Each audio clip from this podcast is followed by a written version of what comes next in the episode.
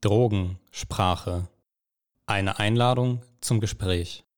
Eine Zusammenarbeit der Kooperationspartner My Brain, My Choice, Therapieverbund Ludwigsmühle, Deutsche AIDS-Hilfe, Akzept e.V.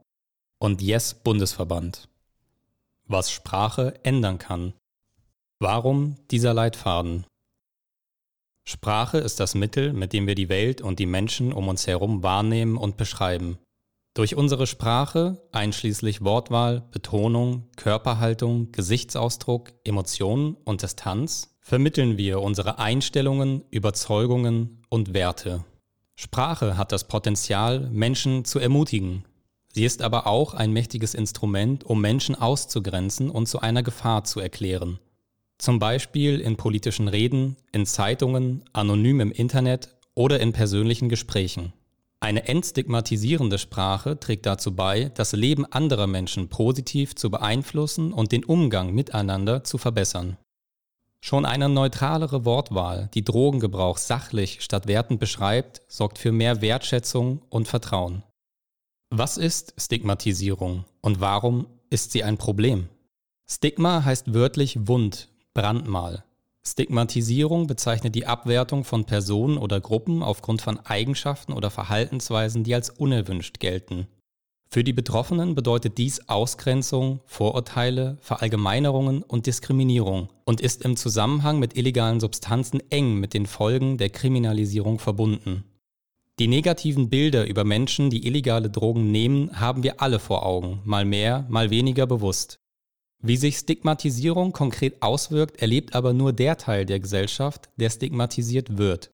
Menschen, die illegale Drogen gebrauchen, sind sehr unterschiedlich, ebenso wie die Bedingungen, unter denen sie leben.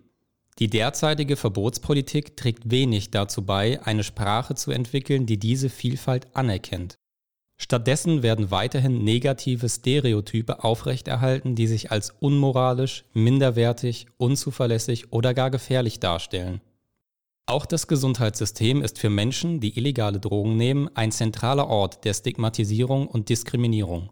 Stigmatisierende Sprache trägt dazu bei, dass sich Menschen ungeschützt und unerwünscht fühlen. Dies kann sie darin hemmen, offen über ihren Drogengebrauch zu sprechen. Aufgrund von Stigmatisierung fragen Menschen Therapieangebote zur Behandlung von Sucht manchmal erst an, wenn sich ihr gesundheitlicher Zustand stark verschlechtert hat. Stigma erzeugt also Hürden für den Zugang zu Behandlungen und anderen Gesundheitsdiensten. Es gibt viele weitere Bereiche des alltäglichen Lebens, in denen Stigma zu konkreten Benachteiligungen führen kann. Zum Beispiel mit der Polizei, vor Gericht, auf dem Wohnungsmarkt, in der ärztlichen Praxis, am Arbeitsplatz und in der Schule. Wie funktioniert Stigma? Je öfter uns negative Bilder über ein Verhalten vermittelt werden, desto eher glauben und verinnerlichen wir diese. Besonders als junge Menschen richten wir unser Verhalten an den positiven und negativen Erwartungen der Erwachsenen aus. Eine Selbstbezeichnung mit diskriminierenden Wörtern erfolgt manchmal auch bewusst und gewollt. Dies sollte von Außenstehenden aber nicht missverstanden werden.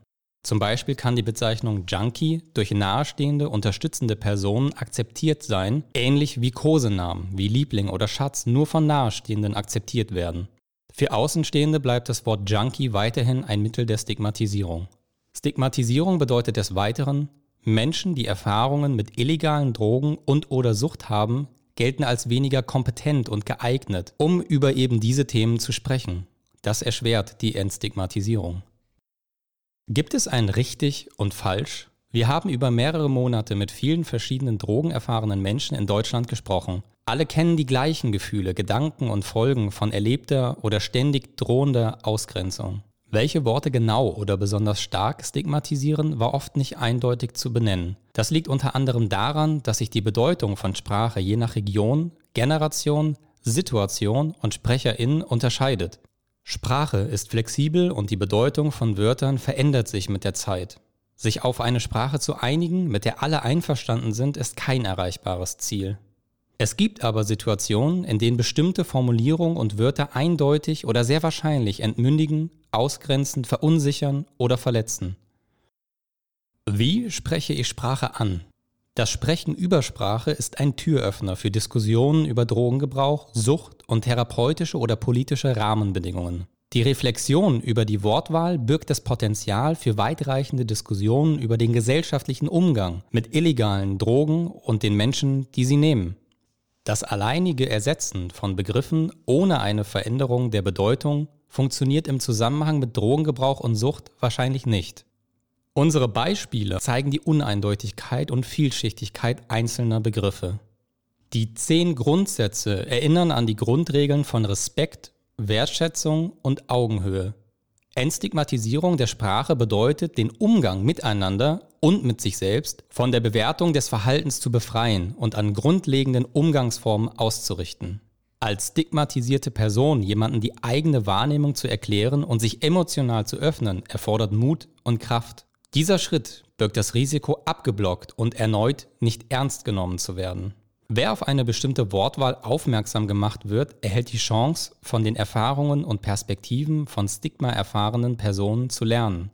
Sprache kann einerseits entmenschlichen, verletzen, entmutigen, entmündigen, herabsetzen, verallgemeinern, Menschen über eine Droge definieren, Schwächen hervorheben.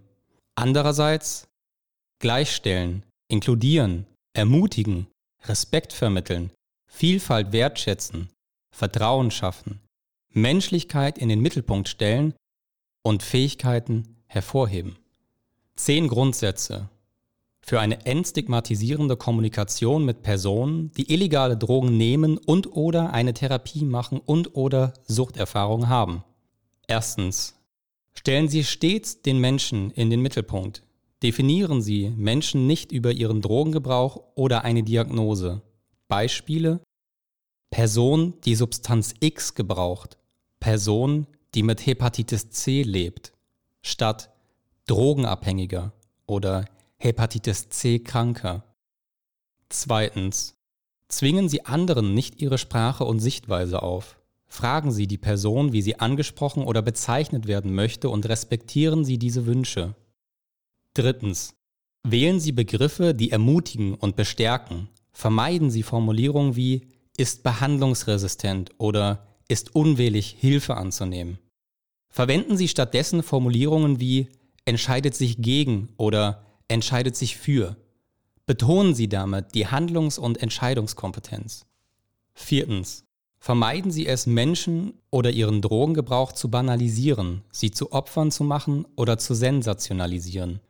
Formulierungen wie ist drogenabhängig oder leidet an einer Drogenabhängigkeit können stigmatisieren und entmutigen.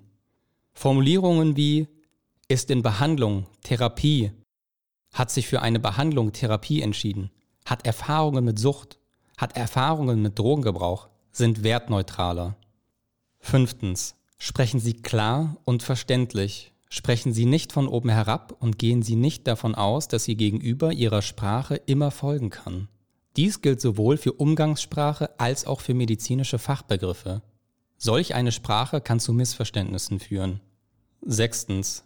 Treffen Sie möglichst wenige Annahmen über die Identität einer anderen Person. Inklusive Sprache bedeutet mitunter anderen Menschen kein biologisches oder soziales Geschlecht zuzuschreiben. Verwenden Sie für eine inklusive Sprache statt er hat oder sie hat den Namen oder eine Formulierung wie die Person hat. Fragen Sie Menschen im Gespräch nach ihren Pronomen, zum Beispiel er, sie, sie, keine. Falsche Zuschreibungen des Geschlechts, sogenanntes Missgendern, müssen für den Aufbau einer Vertrauensbasis reduziert werden. Siebtens. Achten Sie auf den Kontext. Einige Begriffe sind akzeptabel, wenn sie innerhalb einer Gruppe verwendet werden, um Zugehörigkeit auszudrücken. Sie sind jedoch stigmatisierend, wenn sie von Personen verwendet werden, die nicht zur Gruppe gehören. Beispiel die Verwendung von Junkie als Fremdbezeichnung. Achtens. Vermeiden Sie es, Menschen klein zu reden. Ihre Wortwahl sollte Personen ermutigen und bestärken. Machen Sie Menschen nicht zu willensschwachen Opfern oder unmündigen Kranken. Verzichten Sie auf Formulierungen wie Drogenopfer oder hat die Kontrolle über sich verloren. Neuntens. Schätzen Sie die Perspektive von Menschen, die Drogen nehmen. Sie sind die Expertinnen ihrer Biografien und Lebenswelten. Fragen Sie sie nach ihrer Meinung. Zehntens. Kommunikation findet nicht nur verbal statt. Auch ihr Tonfall und ihre Körpersprache drücken aus, dass sie die Würde anderer respektieren und den Wert aller Menschen anerkennen. Diese zehn Grundsätze sind inspiriert von und angelehnt an die Broschüre Words Matter Language Statement and Reference Guide 2020. Herausgeber Input International Network of People Who Use Drugs und Input Asian Network of People Who Use Drugs. Beispiele für Begriffe, die bei Personen mit Stigma-Erfahrung oft in der Kritik stehen und neutralere Formulierungen. Droge, Substanz. Der Begriff Substanz ist ein fachlich neutraler Begriff ohne politische oder historische Unterscheidung zwischen legal, illegal oder Medizin. Der Begriff Droge ist in der Regel ein Sammelbegriff für viele sehr unterschiedliche Substanzen, die das Wahrnehmen, Denken, Fühlen und Handeln beeinflussen können und nach dem Gesetz illegal sind. Diese Drogen werden damit ohne nähere Betrachtung zusammengefasst und abgewertet. Im Gegensatz dazu werden Substanzen, die nicht verboten sind, einzeln bezeichnet, zum Beispiel Alkohol. Noch speziellere Bezeichnungen wie Whisky oder Radler erziehen sich noch mehr einer Verallgemeinerung und werden überwiegend mit positiven Erfahrungen verbunden. Die bloße Ersetzung des Begriffs Droge durch Substanz führt jedoch nicht zu einer Bedeutungsänderung. Wenn also allgemein von Droge oder Substanz gesprochen wird, ist vielmehr zu klären, was genau gemeint ist. Begriffe wie Suchtgift oder Rauschgift sollen ein negatives Bild vermitteln und wirken daher immer stigmatisierend. Begriffe wie Suchtmittel, Suchtstoff verkennen, dass die Substanzen zu verschiedenen Zwecken verwendet werden, wie Geselligkeit, Abschalten, Genuss, Selbstmedikation und vieles mehr. Und eine Sucht nicht alleine durch den Gebrauch einer Substanz entsteht, sondern ein komplexes Phänomen ist. Sucht, Abhängigkeit, Störung, diese Begriffe bezeichnen medizinisch-psychiatrische Diagnosen nach einem Kriterienkatalog, der einen sehr regelmäßigen und längerfristigen Substanzgebrauch mit Kontrollverlust beinhaltet. Hinzu kommen mehr oder weniger starke körperliche und psychische Beschwerden. Diagnosen sind immer individuell, sie sind daher mit Bedacht zu verwenden. Eine Krankheit kann immer nur nach medizinischen Kriterien festgestellt werden. Eine Besonderheit bei der Zuschreibung Sucht, Abhängigkeit oder Substanzgebrauchsstörung ist leider, dass der betroffenen Person oft nicht zugestanden wird, selbst beurteilen zu können, ob sie krank ist oder nicht. Eine solche Zuschreibung, du bist krank, süchtig, abhängig, dein Verhalten ist gestört, die nicht im Sinne dieser Person ist, steckt sie in eine Schublade, aus der sie oft nur schwer wieder herauskommen kann. In anderen Situationen oder für andere Personen kann die Deutung von Sucht als Krankheit wiederum schlüssig und hilfreich sein, um das eigene Handeln einzuordnen. Wenn Menschen von eigenen Suchterfahrungen sprechen, bezeichnen sie hiermit Phasen in ihrem Leben, in denen sie sich selbst als süchtig erlebt haben. Mit der Selbstbezeichnung süchtig oder suchterfahren gelingt es ihnen eventuell besser, Strategien für die gewünschte Lebensweise zu finden. Welche Bezeichnungen oder Umschreibungen Menschen für ihre Konsummuster und ihre Konsumgeschichte verwenden möchten, lässt sich am besten herausfinden, wenn man sie direkt danach fragt und sich an ihren eigenen Aussagen orientiert. Beispiele für neutralere Formulierungen. Person, Personen mit Suchterfahrung, hat Suchterfahrung, ist Suchterfahren. Person, Personen in Therapie zur Behandlung von Opioidabhängigkeit. Rückfall, Abstinenz. Der Begriff Rückfall für den erneuten Gebrauch einer oder mehrerer Substanzen beinhaltet die Bedeutung versagt haben oder diesmal nicht stark genug gewesen zu sein, um dauerhaft abstinent zu bleiben. Sich eine bestimmte Anzahl von Tagen ohne den Gebrauch einer oder mehrerer Substanzen vorzunehmen, kann in bestimmten Lebenssituationen eine hilfreiche Methode sein. In anderen Situationen können solche Ziele unnötigen Druck erzeugen. Der Begriff Rückfall sollte daher nur verwendet werden, wenn er sich auf eine selbstgewählte Strategie bezieht. Zu beachten ist außerdem, dass es verschiedene Formen des Umgangs mit Sucht gibt und dass Abstinenz von einer oder mehreren Substanzen als Ziel gewählt werden kann, aber auch andere Veränderungen der Konsummuster ebenso legitim angestrebt werden können. Beispiele für neutralere Formulierungen. Hat Substanz X kürzlich erneut verwendet? Hat den Gebrauch von Substanz X wieder aufgenommen. Co-Abhängigkeit. Obwohl keine eigenständige medizinische Diagnose für das von einigen Personen als Co-Abhängigkeit bezeichnete Verhalten gefunden werden konnte, hat sich der Begriff im allgemeinen Sprachgebrauch normalisiert. Für manche Angehörige scheint der Begriff durchaus hilfreich zu sein, um ein Verhalten als solches zu verstehen und sich mit anderen Menschen in ähnlichen Umständen zu vernetzen und auszutauschen. Es kann für Angehörige aber auch extrem verletzend sein, als co-abhängig bezeichnet zu werden. Die Unterstützung des abhängigen Drogengebrauchs einer nahestehenden Person kann aus sehr menschlichen, schlicht empathischen und pragmatischen Gründen erfolgen, um schmerzhafte Entzugssymptome zu lindern. Teilweise geschieht dies vor dem Hintergrund der lückenhaften medizinischen Versorgung.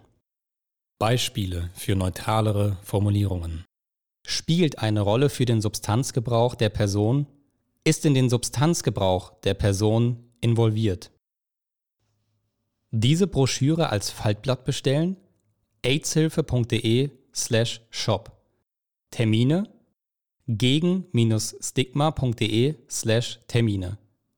Kontakt post at gegen-stigma.de Autorinnen der ersten Auflage Feline Edbauer, Dr. Dirk Kratz, Dirk Schäffer und Rüdiger Schmolke mit Beiträgen von Antonia Luther und Professor Dr. Rebecca Streck. Weiterverwendung der Inhalte.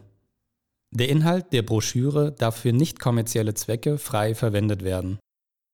Werden wir als Urheber genannt, dürfen die Abschnitte nicht gekürzt oder verfälscht zitiert werden, es sei denn, es wird deutlich kenntlich gemacht, dass es sich um eine Bearbeitung handelt und dass die vollständige Version unter www.gegen-stigma.de abrufbar ist. Wir freuen uns über Hinweise auf Ihre, deine Aktivitäten und Diskussionen und senden Ihnen, dir, gerne Printbroschüren für Ihre, deine Veranstaltung zu. www.gegen-stigma.de Gesprochen von Jonathan Grün